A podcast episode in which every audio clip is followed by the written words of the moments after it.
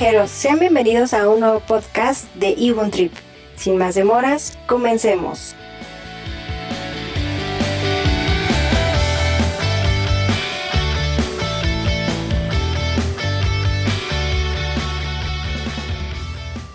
Hola amigos viajeros, ¿cómo están? Bienvenidos nuevamente a este podcast de Ibun Trip.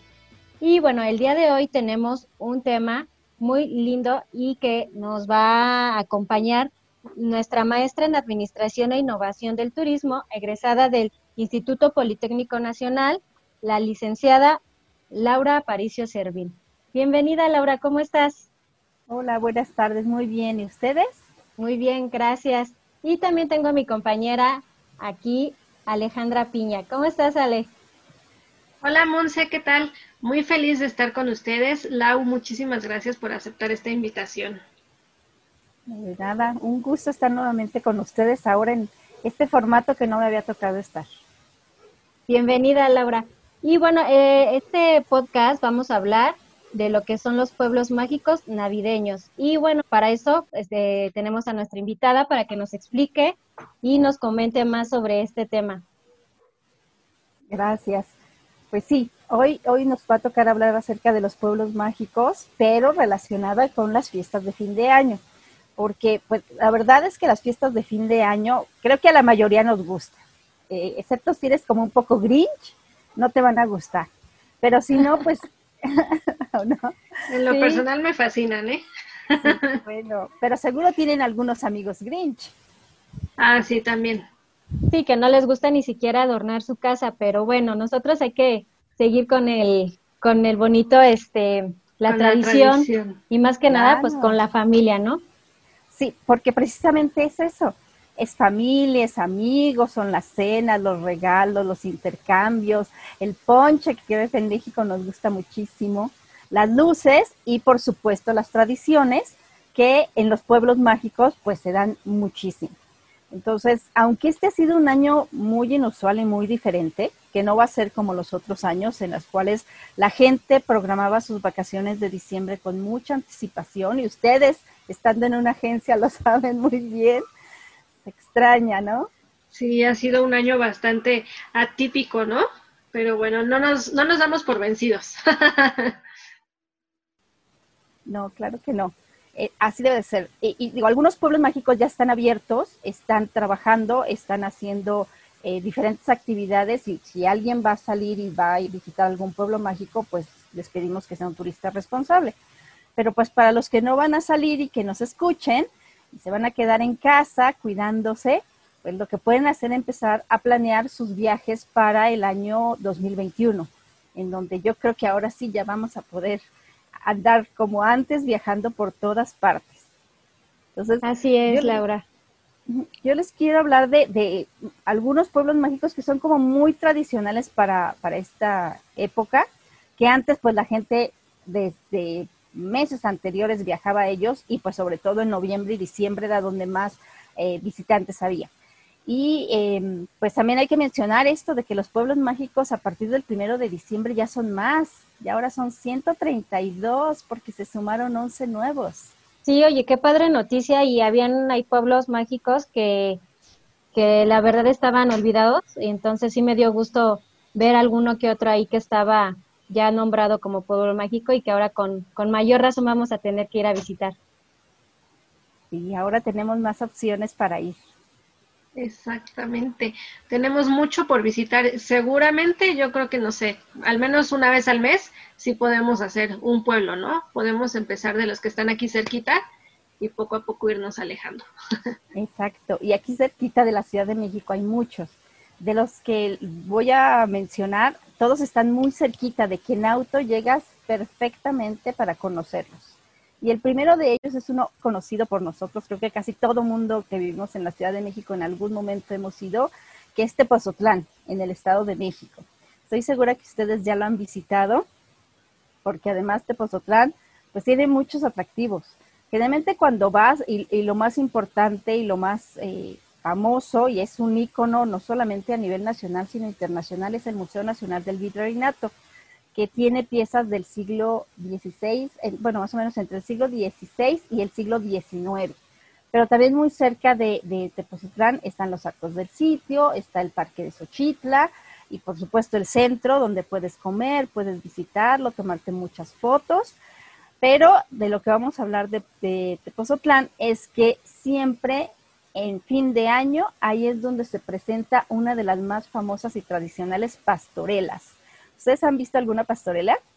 Yo solamente me acuerdo de las pastorelas en las que participaba en la escuela. ¿Y pero el ángel o el diablo? Pues no, ¿qué te cuento? Que siempre me agarraban de la Virgen. Y ahí me acuerdo que ah. estaba. pues realmente así como una pastorela, este, pues no, pero como dice esta Ale, siempre ha sido como una pastorela más este, de, escuela que realmente una representativa de algún pueblo. De ahí yo no me acuerdo ver una, se puede decir, una buena representación de estas mismas. Ah, pues en, en Tepozotlán es uno de los lugares a donde si quieren ver una buena pastorela deben de ir, porque tiene más de 50 años que se representa la pastorela ahí y en algunas ocasiones eh, pues han participado en ellas artistas famosos del medio. Entonces, pues eh, lo, desde tiempo antes lo programan y tú puedes ver cuándo son las funciones, te dan ponche, te dan buñuelos, al final hay una posada, entonces se pone, la verdad es que muy bonito. A nosotros que nos encanta cuando empiezan las posadas ir, bueno, estar primero viendo la pastorela, luego comer y estar en la posada, pues es fabuloso. Entonces, las pastorelas, les voy a contar un poquito de la historia porque pues todas las costumbres y tradiciones que tenemos tienen como un largo recorrido. Eh, se cree que puede ser en, tiempos de San Francisco de Asís, o se llamaban así, pero pastorelas, porque eran representaciones del nacimiento de Cristo. Y con los años, pues se fueron modificando y a México las trajeron los españoles. Eh, ellos aprovecharon las pastorelas para transmitir lo que es la religión y el mensaje. Hacerse una tradición de las pastorelas en lo que era la Nueva España y que ahora es eh, México. Las pastorelas de lo que hablan principalmente es de, vamos a llamarle así, las peripecias que viven la Virgen y San José de su camino a Belén y también de la lucha entre el bien y el mal, que en ocasiones está representada por los pastores y en ocasiones, eh, más bien los pastores son el bien y los demonios son el mal, pero hay veces en lugar de los pastores son los ángeles los que son el bien y los demonios que por todo tipo de trampas y de cosas, lo que quieren hacer es interponerse en el camino para que no lleguen a ver a la Virgen María y a San José o que ellos no lleguen a su camino a Belén.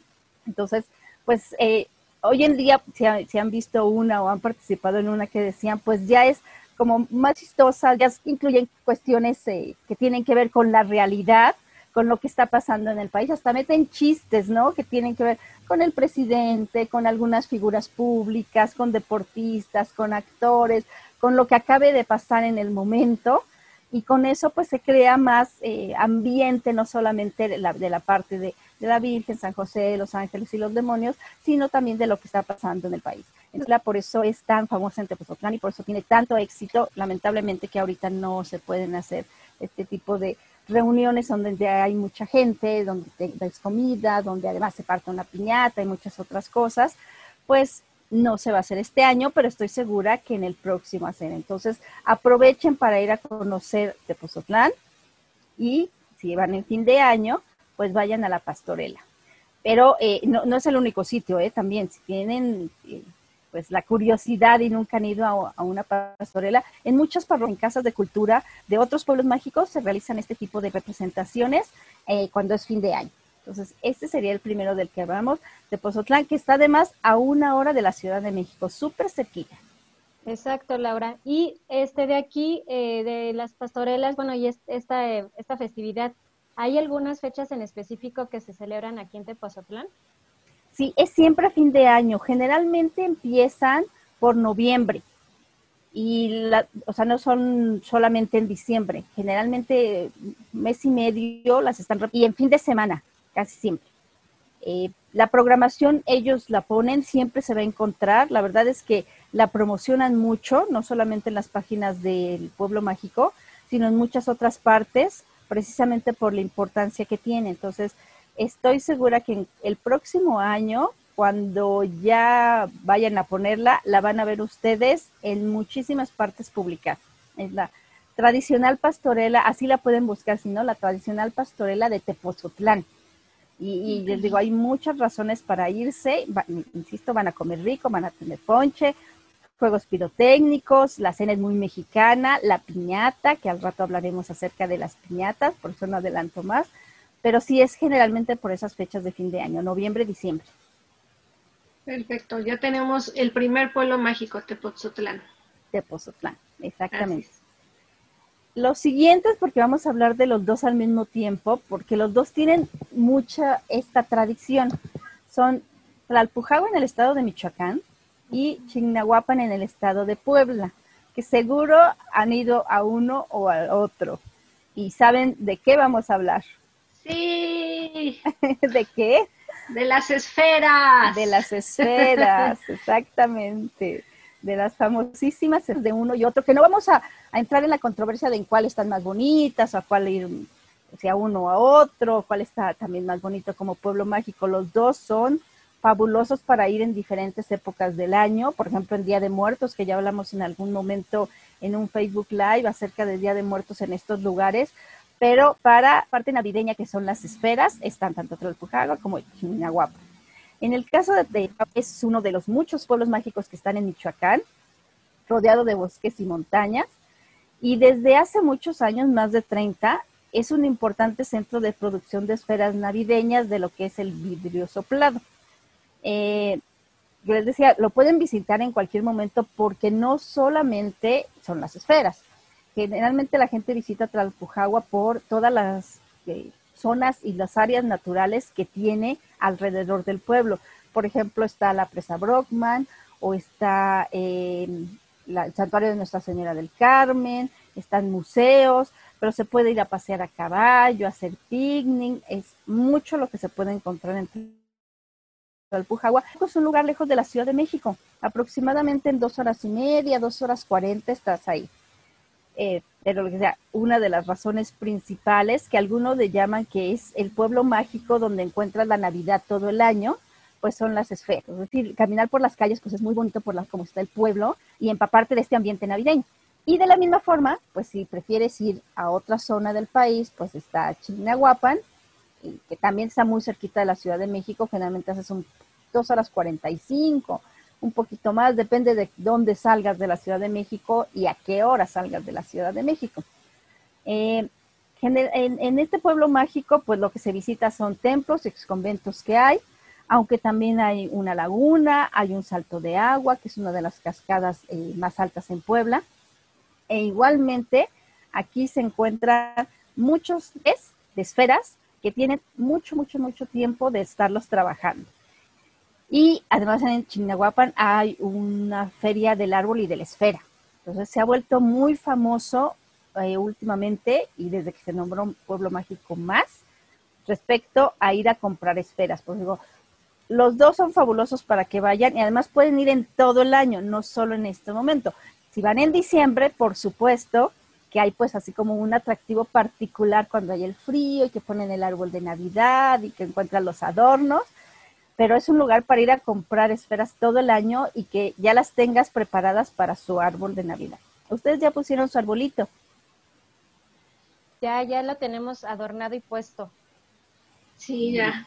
Teníamos que aprovechar todo este tiempo que hemos tenido en casa. Ahora sí lo pusimos a muy buen tiempo.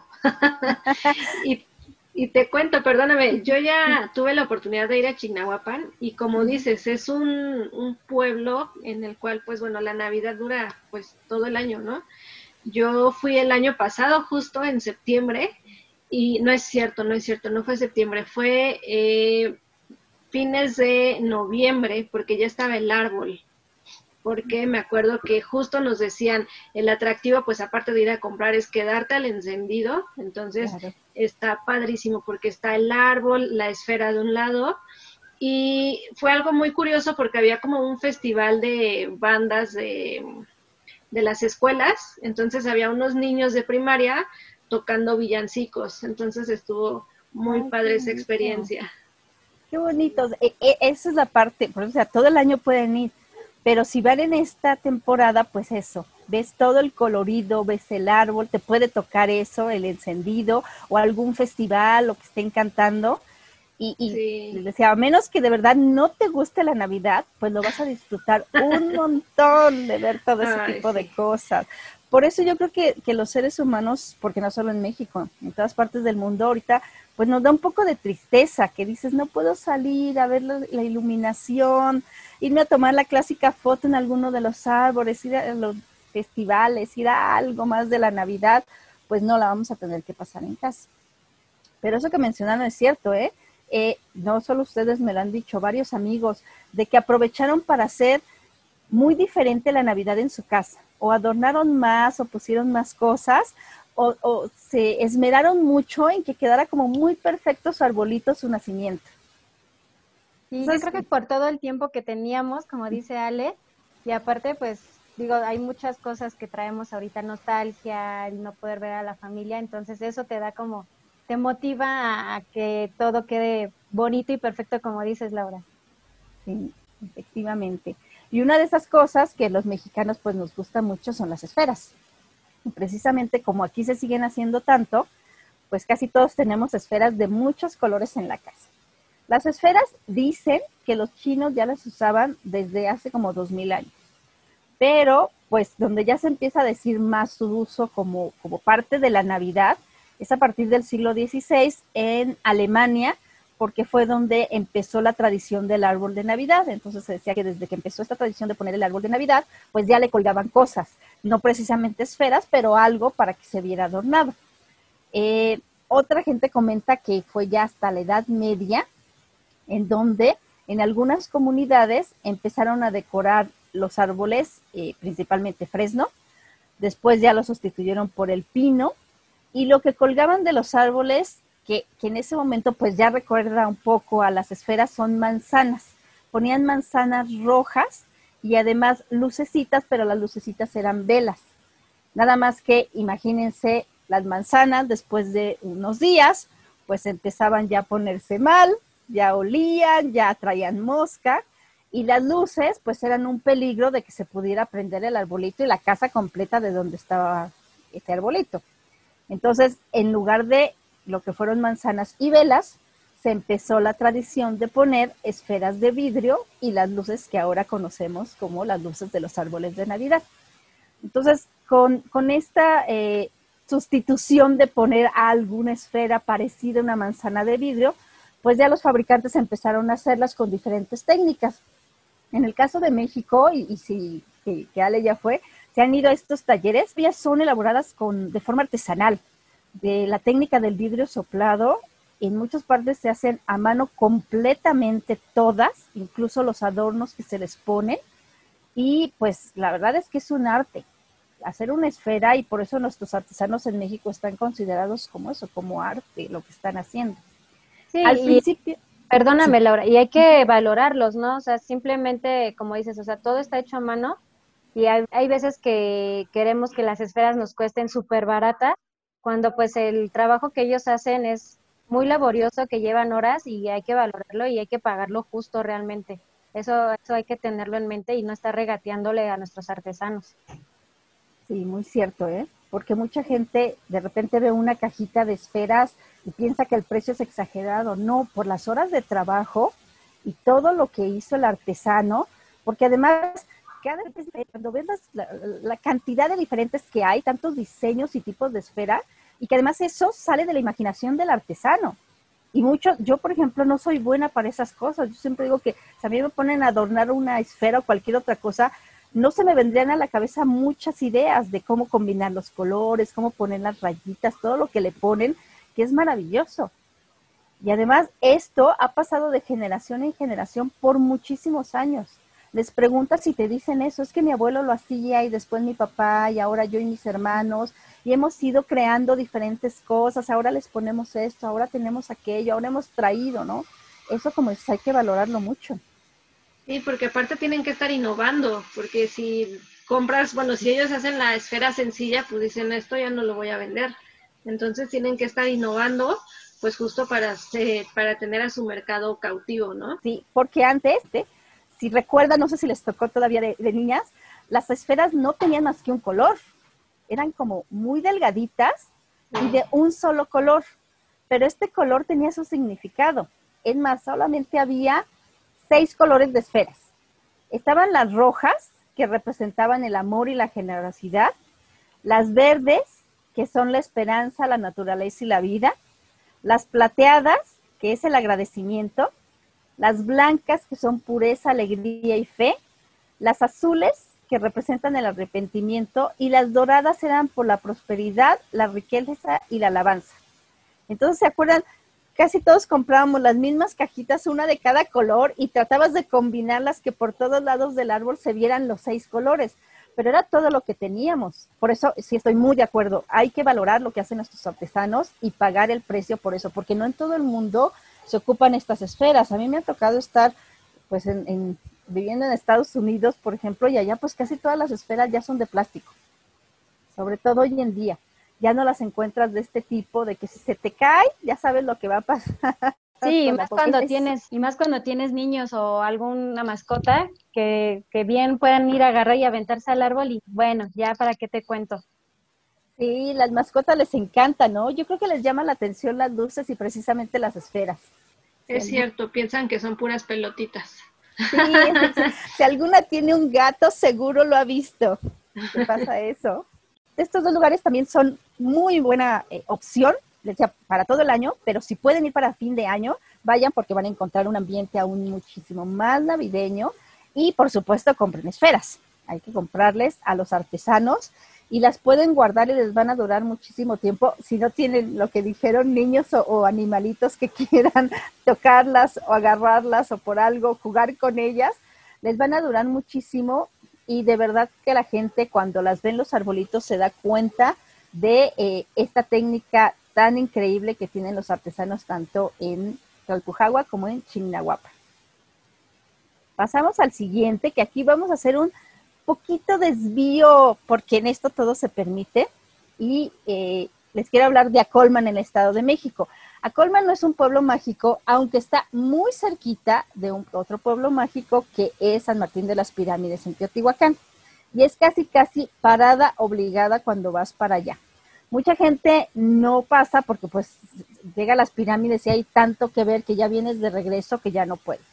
Pero si ya fueron a las pirámides y quieren ir al pueblo mágico de Teotihuacán y pasar de regreso a un pueblo con encanto, porque en Estado de México, aparte del programa de pueblos mágicos, que tienen nueve pueblos mágicos, es eh, un programa que ellos han hecho en la Secretaría de Turismo y Cultura del Estado de México que se llama Pueblos con Encanto que es parecido, pero es a nivel local, solo en el Estado de México. Acolman forma parte de este pueblo con encanto y es muy famoso porque se dice que fue en Acolman en donde se empezaron a elaborar las primeras piñatas en el país, en el atractivo principal del lugar, que es el exconvento de San Agustín. Entonces, este exconvento es del siglo XVI, es eh, una construcción que de verdad tienen que ver la gente de México tiene que ir en algún momento, porque tiene murales, tiene una cruz atrial, el convento es impresionante y también está muy cerquita Colman de la Ciudad de México, a una hora quince ya están ahí. Pero la parte más famosa es precisamente esto de las piñatas. Y eh, se realiza una feria en, en, este fin, en los fines de año con los habitantes del pueblo con las piñatas precisamente. Y pues las piñatas para los mexicanos creo que son una de las cosas que más amamos. Nos encanta desde niños que haya piñatas en todas las fiestas, porque antes era solo como en las posadas o en fin de año, pero ahora sabemos que puede ser cumpleaños o hasta una despedida de soltera o lo que quieran y hay piñata, ¿o no? Piñatas para toda ocasión. Piñatas para toda ocasión. ¿Ustedes eran de las que le pegaban a la piñata? ¿O preferían esperar a los dulces? No, sí. Creo que ambas cosas, ¿no? Sí. Tengo experiencias con todo. Yo también debo de decir que me gustan las piñatas, pero también de lejitos. Porque antes, bueno, seguramente a ustedes también les tocó las piñatas de barro. Ahora pues ya muchas son de cartón, ¿no? Bueno, pues les cuento que una piñata de esas de barro me pegó en la nariz. Entonces, no son como de mi adoración. Sí me gusta verlas, me encanta, pero pegarle, no, ahí sí no. Ahí sí mis respetos porque me dan miedo. Y yo tampoco fui mucho de pegarles. Me esperaba mejor ahí cerquita, viendo en qué momento alguien ya la iba a romper. Y a correr por los dulces o la fruta, ¿no? Exacto. Sí, es cierto lo que dices antes, en todas las posadas lo que se ponía en la piñata era fruta. Ya la parte de los dulces en realidad tiene unos años para acá, pero antes, y, y era fabuloso también que la fruta que te gustaba, ibas por esa. Ajá. y además en México es mucho fruta, pues así se llamaba fruta de, piñata, por eso había naranjas piñateras y la lima y la caña, que eran especiales para las piñatas. Sí, que no se, no se rompen cuando le estás pegando a la piñata. Sí. Ahora, eso es cierto de, era una tradición, eh, la piñata de barro, pero pues sí provocaba accidentes y ahora todas son de cartón. El problema es romperlas. Tardan añísimos en que se rompan también. Es una lata. Bueno, también te ayuda para que participen todos los niños que ahora participan en las posadas. Sí, es cierto, porque antes si alguien le daba un golpe muy fuerte, ya se rompía. Y ahora pueden pasar 30 niños y apenas con eso se rompe. bueno, sí, es cierto. Pues las piñatas también tienen su historia muy larga. Hay dos versiones. Una dice que eh, su historia se remonta a China. Específicamente en los viajes de Marco Polo, se cuenta que en las travesías del viajero por Asia, observaba cómo se rompía una piñata, una, más bien una figura, porque no se llama piñata, de un buen relleno de semillas y era para celebrar el Año Nuevo chino. Y que Marco Polo pues llevó esta tradición a Italia, que luego pasó a los españoles, que los españoles trajeron al Nuevo Mundo, específicamente a México, y a partir de ahí pues ya le dieron otro significado a las piñatas.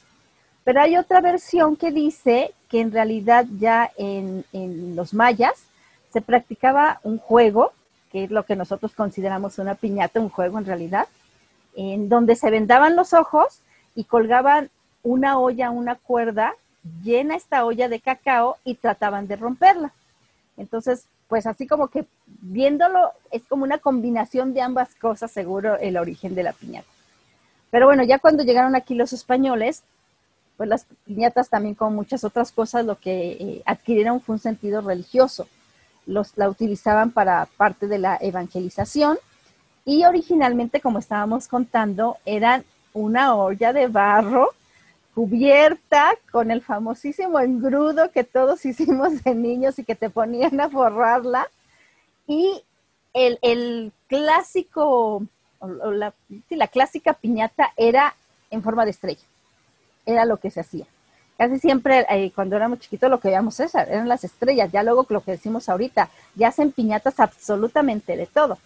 Pero esta forma de estrella, pues tenía su significado también. Era de estrella porque se le ponían siete picos y cada pico simbolizaba los siete pecados capitales. Cada pico era un, uno de estos pecados. Era la pereza, la envidia, la gula, la ira, la lujuria, la avaricia y la soberbia. Y entonces lo que tratabas era de pegarle y de que estos pecados pues cayeran y no estuvieran y ya no los tuvieras. Exacto. Entonces, el palo que se emplea para pegarle a la piñata simula eh, o, viene esta representación de la fuerza con la que estás venciendo al mal y a estos pecados que los quieres destruir. Los ojos vendados, que, que, también eso ha ido cambiando un poco, ¿eh? seguro lo han visto. Antes sí siempre te vendaban y bueno, te superchecaban que no veías. Ahora ya, ya saben que como la piñata no se va a romper pronto, dejan a los niños pegarles sin venda, que le den todo lo que quieran. Pero pues los ojos vendados representaban la fe ciega en Dios y de que Él te estaba guiando para vencer a estos pecados o a este mal. Y luego los colores brillantes que tenían precisamente los picos y que les caían todos estos como papel que colgaba, ese, eh, esos colores y todo este oropel significaba las vanidades y las tentaciones que tenemos con estos pecados y que pues debemos vencer. Y ya después lo que de lo que estaba rellena la piñata y que será tu recompensa al momento de romperla y de quitar todos estos pecados, pues ya son los frutos o ahora los dulces de los que estaba rellena la piñata. Entonces esa es la recompensa a la que todos íbamos corriendo y, había gente que se peleaba y sí también esa era otra otra cosa con las ollas de barro. Cuando ibas por las cosas que caían, luego ni te dabas cuenta y ya cuando habías visto ya tenías una cortada en la rodilla o en la mano porque te enterrabas la parte de la olla que se rompió. Sí, eso, eso yo creo que a todos nos pasaba. Entonces, pues, Estaba muy peligroso. Sí, era peligroso. Para los, y para los niños chiquitos, pues yo creo que más. Muy, muy peligroso. Y bueno, entonces toda esta temática de la piñata pues encajó perfectamente en una posada que tiene que ver también con la religión, que hay cánticos, que hay muchas cosas. Y pues las piñatas se sumaron y llegó un momento en que ya, ¿en qué posada no había piñata? Siempre, y en diciembre en todas las fiestas. Y pues yo creo que seguramente les pregunto, sabrán cómo se canta cuando una persona intenta romper la piñata. ¿Se acuerdan de los versos? ¿Cómo van? El dale, dale. Ajá. Dale, dale, no, pierdas el tino. Porque si lo pierdes, pierdes el camino. Sí, así es. Y luego, dale, dale, dale. Ajá, ya le diste uno, ya le diste dos, ya le diste tres y tu tiempo se acabó. Exacto. ¡Bravo, el que sigue! Porque se debe de cantar. Cuando se rompe una piñata, forzosamente debe de cantarse eso. Nada más que ya también de repente ya dejamos, insisto, que les peguen todo mundo y, y, y no, no estamos al pendiente, pero pues sí, en realidad parte de esta emoción de la piñata debe de ser cantar, ¿eh? porque solo ese tiempo en el que se canta, y cuando decimos eso de, y, tu tiempo se acabó, es ya, se le quita el palo y el que sí. Pero no falta el niño que se queda ahí pegado, ¿no? Que quiere seguirle pegando y pegando.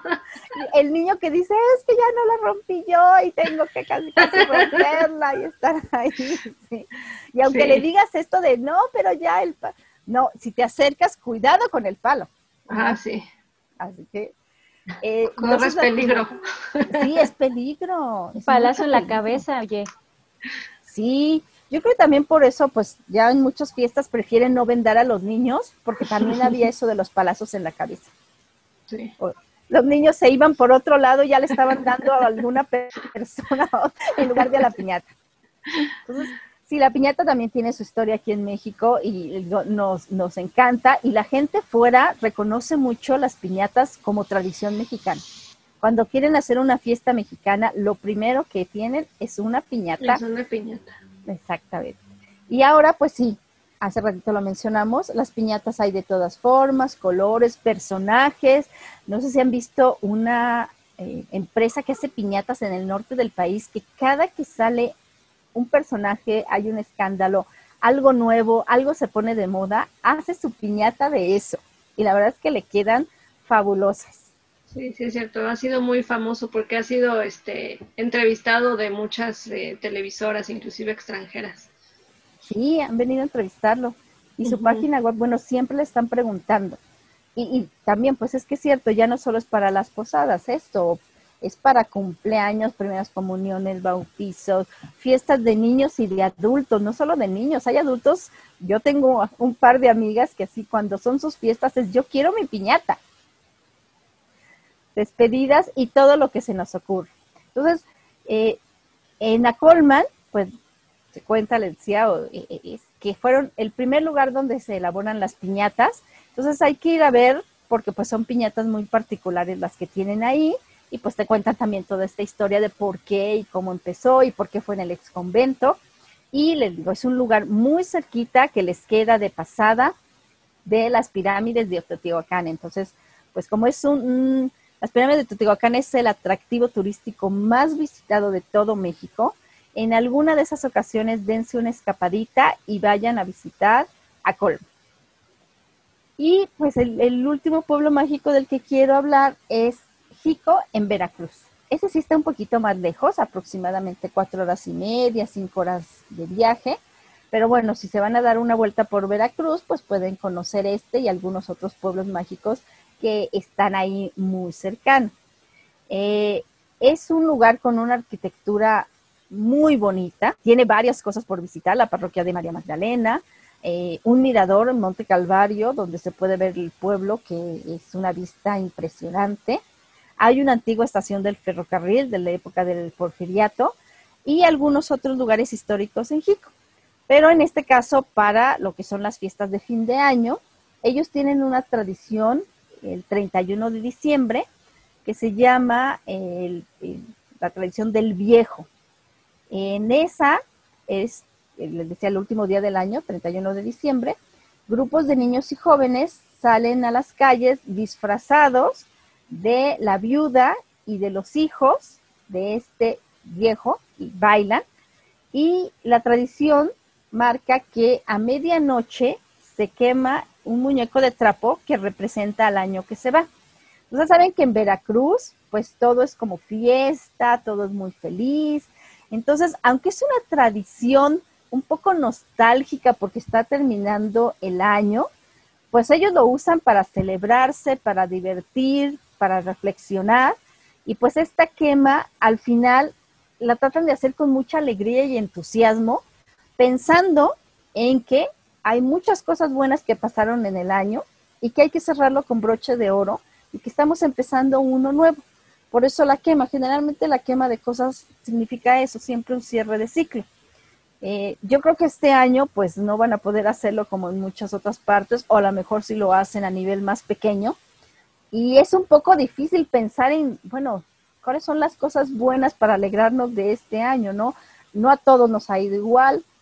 Hay gente que pues le ha pasado mal con la, enfermedad, eh, lo que hablábamos al principio, ¿no? De que no hemos podido salir y muchas otras cosas que han pasado, pero creo que es bueno que se sigan las tradiciones y en Veracruz decía que es un lugar muy alegre, pues siempre aún pase lo que pase en el año, tratan de hacer un cierre festivo. Entonces, en esta ocasión, pues si no, no les decimos que vayan y bailen con toda la gente de niños y jóvenes por las calles de, de Jico, pero que sí el próximo año lo pueden considerar como un lugar para ir el 31 de diciembre y pues agradecer todo lo que ha pasado en el año. ¿Qué les parece esta tradición? Pues excelente, la verdad. Tengo yo que son cinco pueblos los que podemos este, ir a visitar el próximo año y, y pues yo digo que ahora que ya levanten lo de la pandemia, pues ir, o sea, en verdad empezar a, digo, no explotarlo, pero sí empezar a conocer tal vez estos pueblos que teníamos olvidados y que por una cosa o por otra decíamos luego, luego. Creo que es tiempo de, de disfrutar y aprovechar este, después de este encierro todo lo, todos los pueblos y más que nada en estas fechas que, que son de unión y de familia. Sí, yo creo que sí. Perdón, te iba a comentar, yo ya de entrada ya tengo a los dos a los que tengo que ir. Tengo que ir a Tepotzotlán, a la, a la Pastorela y a Jico, porque no conozco este destino, entonces suena bastante interesante. Sí, y ahora en Jico, por supuesto, antes de fin de año están las posadas, igualmente las celebran, están desde las celebraciones de la Virgen y luego está esta tradición de fin de año. Entonces, si te puedes ir desde días antes, si quieres vivir algo más o pasar el fin de año. Vamos a empezar el peregrinaje con la Virgen el 12 de diciembre y ya de ahí me sigo a las posadas. sí, es cierto. El famoso Guadalupe Reyes, ¿no?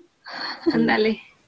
Oye, estaría padre, en lugar de hacer el Guadalupe Reyes tan mal que lo tenemos este catalogado aquí en México, hacer un Guadalupe Reyes de pueblos mágicos, eso estaría padrísimo, ¿no? Imagínate irte recorriendo uno por uno, bueno, no todos, pero algunos, que hagas tu, tu propio itinerario, ¿no? De cuáles. Estaría padrísimo eso, yo creo que podemos plantear una buena ruta. sí y es que siempre que hablamos de pueblos mágicos, hay un montón de información y un montón de cosas que se pueden hacer. Por eso decía, e, esto es para diciembre, y estos son muy particulares porque tienen que ver con cosas que, que nos gustan, que no solamente es el pueblo mágico de irlo a visitar, sino algo más que tiene que ver con las tradiciones de Navidad y fin de año. Pero en todo el año es cierto que podemos ir a visitarlos y siempre nos vamos a encontrar con agradables sorpresas en muchos de los pueblos mágicos. Ay, qué padre. Ya quiero que termine esto, por favor. Ya me cansé de estar encerrada. Que se vaya el confinamiento, ese es mi deseo. Y que venga mucha salud para todos. Creo que todos vamos a desear eso en Navidad y ahora en Año Nuevo. Todas las uvas van a ser salud, salud, salud, salud. Yo creo que sí.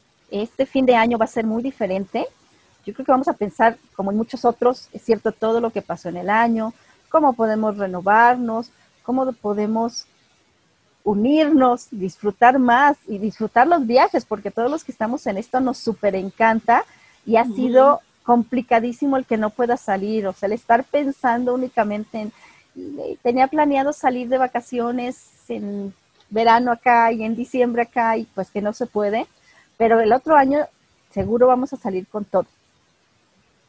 Es un hecho. Sí, con las medidas este, precautorias que digo todavía van a estar hasta que pues no empecemos con el tema de la vacuna, entonces sí seguirlos invitando a que si van a seguir viajando y o que los que empiezan a viajar pues hacerlo responsablemente y que se cuiden ellos y a los que van con, con ellos mismos. Sí, eso es cierto, ¿eh? ya lo ha dicho la OMT, eh, la Organización Mundial de la Salud. El cuidarnos todavía como eh, eh, en general como población, pero como viajeros, va a seguir siendo durante todo el año 2021. Uso de cubrebocas, de caretas, de gel, de la distancia, de que los prestadores de servicios no van a poder usar eh, toda su capacidad. Seguirá siendo así, pero es cierto con el, de la llegada de la vacuna que yo creo que todos cuando empezamos a ver que ya la estaban aplicando ya en Estados Unidos, ya en el Reino Unido, ya dijo la Unión Europea que ellos empiezan el 27 de diciembre. Aquí en México también parece que va a ser por los veintitantos. En algunos sitios de, América Latina también a finales. Eso ya nos da una esperanza de que el próximo año podamos salir con todos estos cuidados, pero salir. Exacto. En lo que llega la vacuna, no dejemos de usar nuestro cubrebocas, ¿no? Que eso es principalmente. Es cierto y para, pues para los que van a salir, les deseamos que la pasen muy bien, cuídense mucho, sigan todas las recomendaciones. Y para los que no, pues yo sí les digo que, que sí hay muchas cosas de las cuales estar agradecidas este año.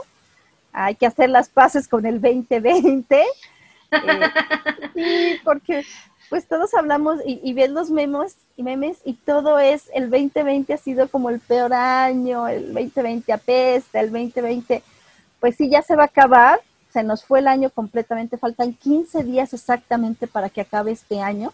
Sí. Yo les diría eso, me dicen ustedes qué piensan, hagamos las paces con este año, disfrutemos con quienes más queremos, agradezcamos por las cosas buenas que nos pasaron, pensando que en el ya va a ser diferente poco a poco, no en los primeros meses, pero poco a poco, y que tendremos muchos viajes a partir del momento en que ya podamos salir. Así es, Laura, va a ser muy contigo nostálgico, melancólico, aunque no lo queramos ver así, porque pues obviamente no vamos a estar reunidos con, con los que siempre estamos, o sea, nuestros papás, mamás, este, tíos, no sé, este, entonces hoy estar prácticamente, no solo, pero sí sin los más allegados, pues va a ser muy complicado, ¿no? Y a pesar de que podamos hacerlo virtualmente o por llamadas, pues no es lo mismo sentir el, el calor de la familia y la unión o sentir que por lo menos prender una, una lucecita este, cuando sales al, al, patio, pues es emotivo, ¿no? Entonces sí, para mí por lo menos va a ser eh, muy emotivo y, va a ser como un poco ausente. ¿Y tú, Ale? Sí, también ahorita me quedé pensando en las palabras de las dos que dicen y sí es cierto, ¿no? O sea, estás acostumbrado a que pues siempre tus navidades son llenas de familia, de mucha fiesta, pero pues bueno, este año va a ser un poco diferente, pero es con la finalidad de seguir teniendo más navidades juntos para que pues bueno, está no se va a escuchar tal vez un poco feo, pero para que no sea la última Navidad, ¿no? Sino para que tengamos muchas fiestas por delante para para poder celebrar y en efecto, pues agradecer agradecer todo lo que pues nos ha dejado porque han sido muchos aprendizajes. en lo personal, pues bueno, han sido cosas bonitas, han sido a lo mejor sí algunos tropezones, pero pues bueno, bien decimos, ¿no? Que de los errores se aprende. Y aquí estamos, aquí estamos agradeciendo a ustedes, agradeciendo a la vida y pues a todos los viajeros que nos están escuchando. Así es, agradecerles su fidelidad y el estar al pie del cañón eh, en estos meses de confinamiento, que bien o mal, pues no podemos estar cerca, pero sé que podemos estar cerca de ustedes por medio de, un audio y, y, eso nos apapacha el corazón. y simplemente pues pedirles que sigan viajando y que se acerquen con nosotros para seguir viajando y pues ahora sí que les deseamos que esta Navidad sea la mejor y que todo lo que ustedes se propongan y todo lo que deseen se cumpla. Yo les agradezco la invitación siempre para hablar de estos temas. Es fascinante y aunque no podamos salir, el estar pensando en los lugares sin estar planeando y diciendo cuál es el próximo que quiero ir, es algo que alegra el alma. Y pues sí, les deseo igualmente a ustedes dos y a todos los que nos escuchen felices fiestas, pásenlas muy bien y síganse cuidando. Ay, muchas gracias, Lau. Muchas, muchas gracias en verdad, porque has sido de nuestras pioneras en estas aventuras que hemos tenido en Ibum Trip. Entonces te agradecemos mucho el apoyo que has tenido, tanto en Facebook, ahora Instagram, y pues bueno, que sigamos, que sigan muchos audios y muchos videos por delante, ¿no? Monse, muchas gracias. Gracias a, las dos por, por la aportación.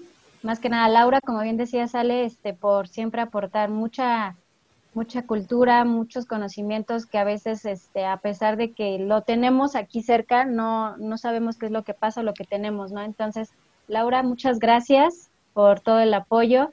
Este, Laura, pues te pedimos de la manera más atenta que para el próximo año nos digas qué sitios vamos a visitar, porque tenemos mucha tela de dónde cortar ahora con esto de los pueblos mágicos que nombraron como nuevos, entonces ya estamos con ansias.